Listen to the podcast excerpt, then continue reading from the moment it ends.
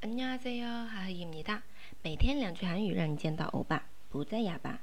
今天啊，我们继续来回顾一下这个发音部分啊。发音的话，上次讲了元音，那今天呢要分享的是辅音。嗯，辅韩文中的辅韩文当中的辅音，它其实是有自己的这个名字的啊。比如说像 g 这个音叫 gyo，k 还有 k。kill 啊，这种名字，但是这样不太好发音，所以我们在嗯一开始哈老师在教的时候呢，都会说带着那个一横这个元音 a 的音去读。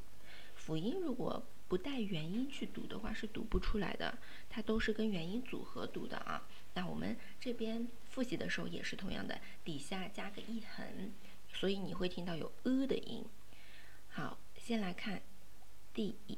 一个，b b 啊，b 它松音啊，b p p b b 这三个 b p b 是一组，分别是松音、送气音、紧音。同样的，第二组。松音、送气音、紧音是的、特、的、的、特、的。好，第三组，z、次、字、z、次、字。第四组，g、克。G g k g 第四组啊，刚刚是第四组，然后还有一个，这个长得像人一样的辅音 s，它的紧音是四，它对应的送气音也是次啊，跟这个 z 是一样的，嗯，所以容易弄混，大家注意 s 跟 z 的区别。好。这四组、五组松音、紧音、送气音解决之后呢，剩下的辅音就不多了。